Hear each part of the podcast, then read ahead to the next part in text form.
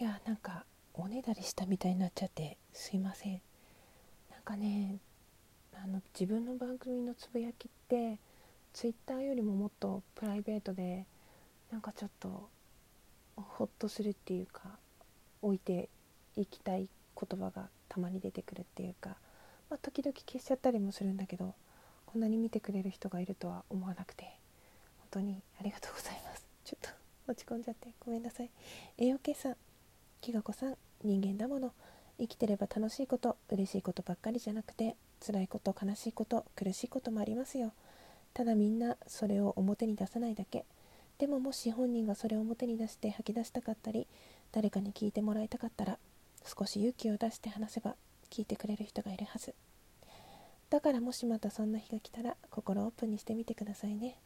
きっとすっきりすると思うから。きがこさんは一人じゃないからね。菅さんの愛は勝つが耳に流れてきた。こちらこそいつも思いを共有してくださってありがとうございます。今つぶやきを見て送ってみました。ということでも泣きそう。本当いつも栄養計算特に私がね一番辛い時大泣きの時にはほぼパーフェクトに 一緒にいてくださって。もちろんその何て言うのいてくれるからいいとか間に合わなかった人がダメとかそういうんじゃなくて本当すごいタイミングでいつもそばにいてくださったりなんか辛いって配信をすると、ね、発信をすると見てるよって感じですぐ返してくださって。ああなんか見守られてるな一人じゃないなっていうふうに本当思いますありがとう。めちゃくちゃ泣きそう。